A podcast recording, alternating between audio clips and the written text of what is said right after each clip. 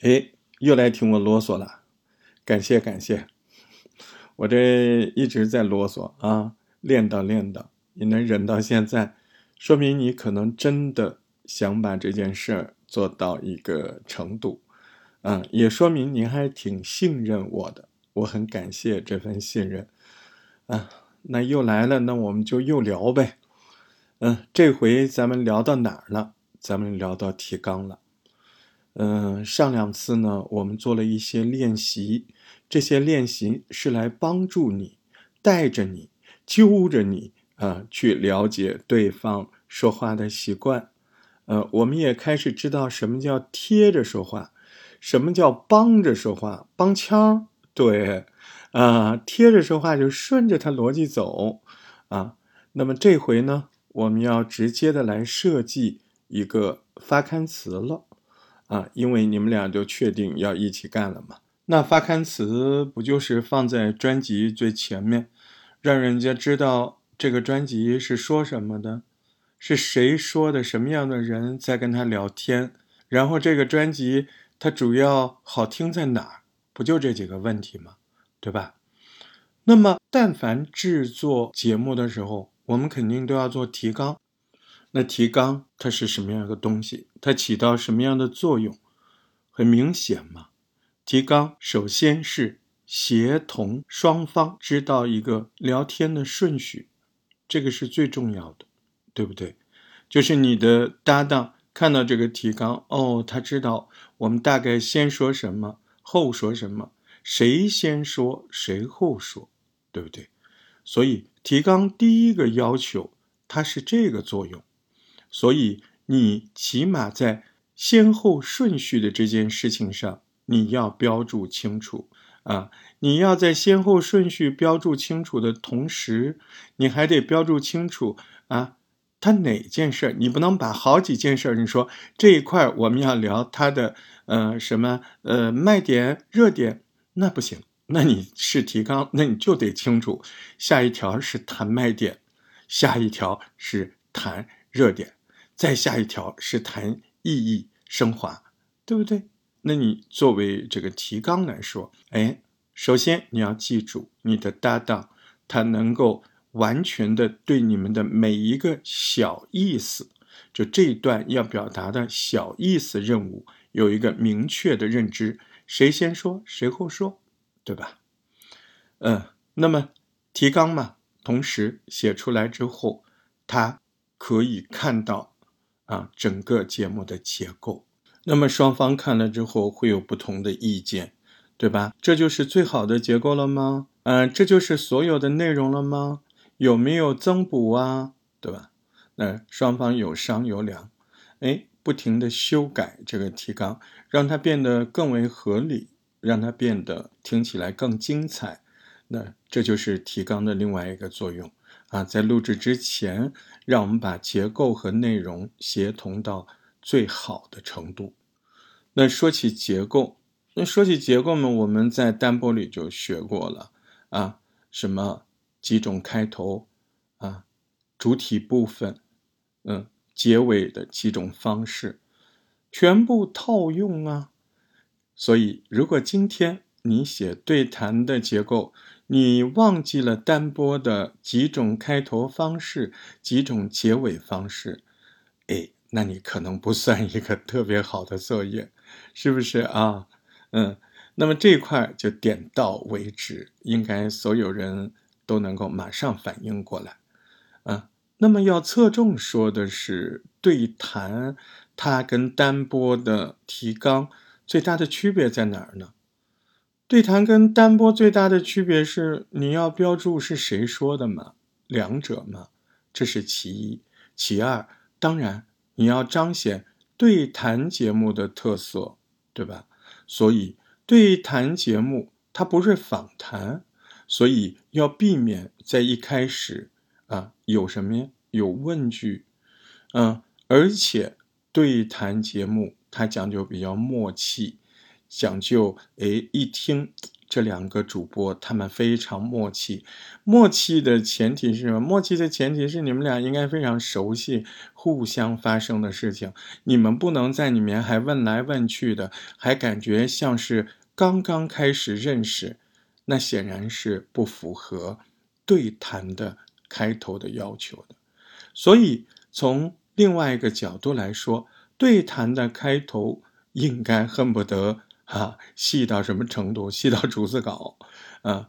那么这是一个度的问题啊。从那个内容和形式上来说呢，对谈的开头啊就应该是两个人共同完成一件事情啊。什么叫共同完成一件事情？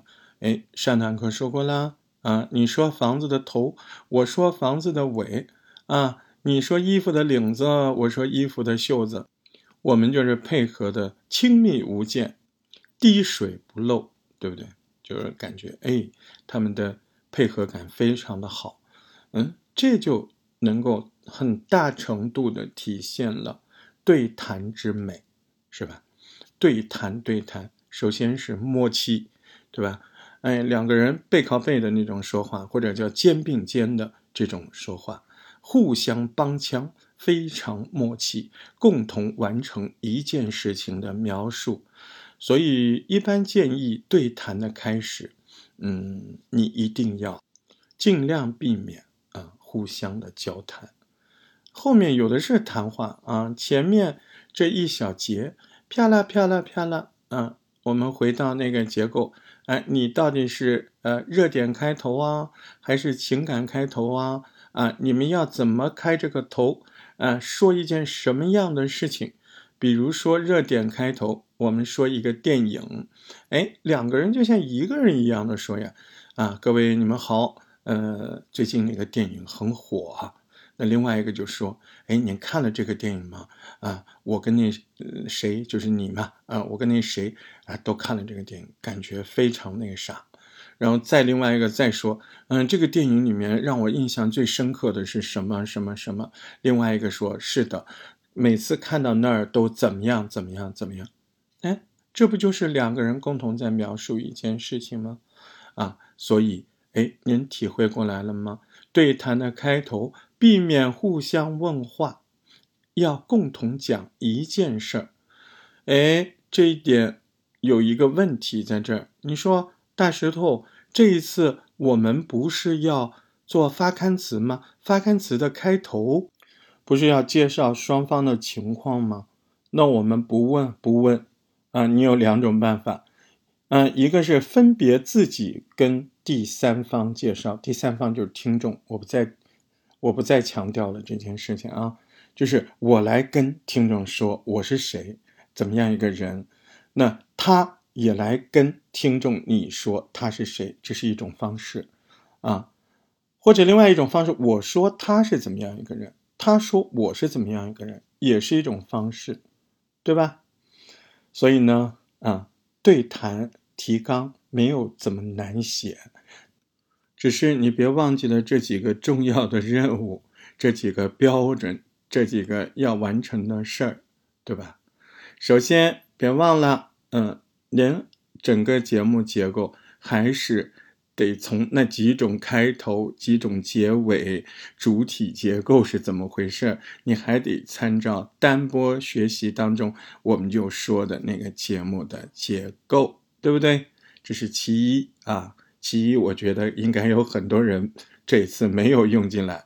其二是什么？其二是注意对谈自己特有的语言特色啊。那就是一上来就要让听众感受到两位主播的特别互相熟悉、配合亲密无间、默契啊，所以千万不要上来互相问话松松垮垮的，对不对啊？所以上来就是噼里啪啦，两个人就一个表达的任务啊，两个人非常配合的，你一下我一下，你一下我一下，对吧？几句几句几句几句就把前面一个意思。哎，非常紧密的表达出来，啊，至于呢，在对谈当中还有更多更多的细节，在提纲里面还可以更多充分的标注啊，什么？哎，实战当中我们继续来向您分析，带着你一起进入对谈提纲的研修之路。感谢您的收听，谢谢这两天啊，又有很多小伙伴给我的节目做了打赏，谢谢你们，非常的感恩你们对大石头的信任。同时，我也看到很多小伙伴的留言，对，呃，我会非常认真的去看你们的留言。其实，你们在这条节目下的留言，对这一方面内容的啊每一期这个对应内容的理解，你把写在这个节目的下面，是非常好的方式啊。我非常建议你们这么做，比如今天这一期关于提纲的，你可以把你啊今天写这个提纲啊有哪些地方做到了，哪些地方没做到，你写在这个节目下面。我相信这一定是一个非常好的习惯。好了，加油，一起进步。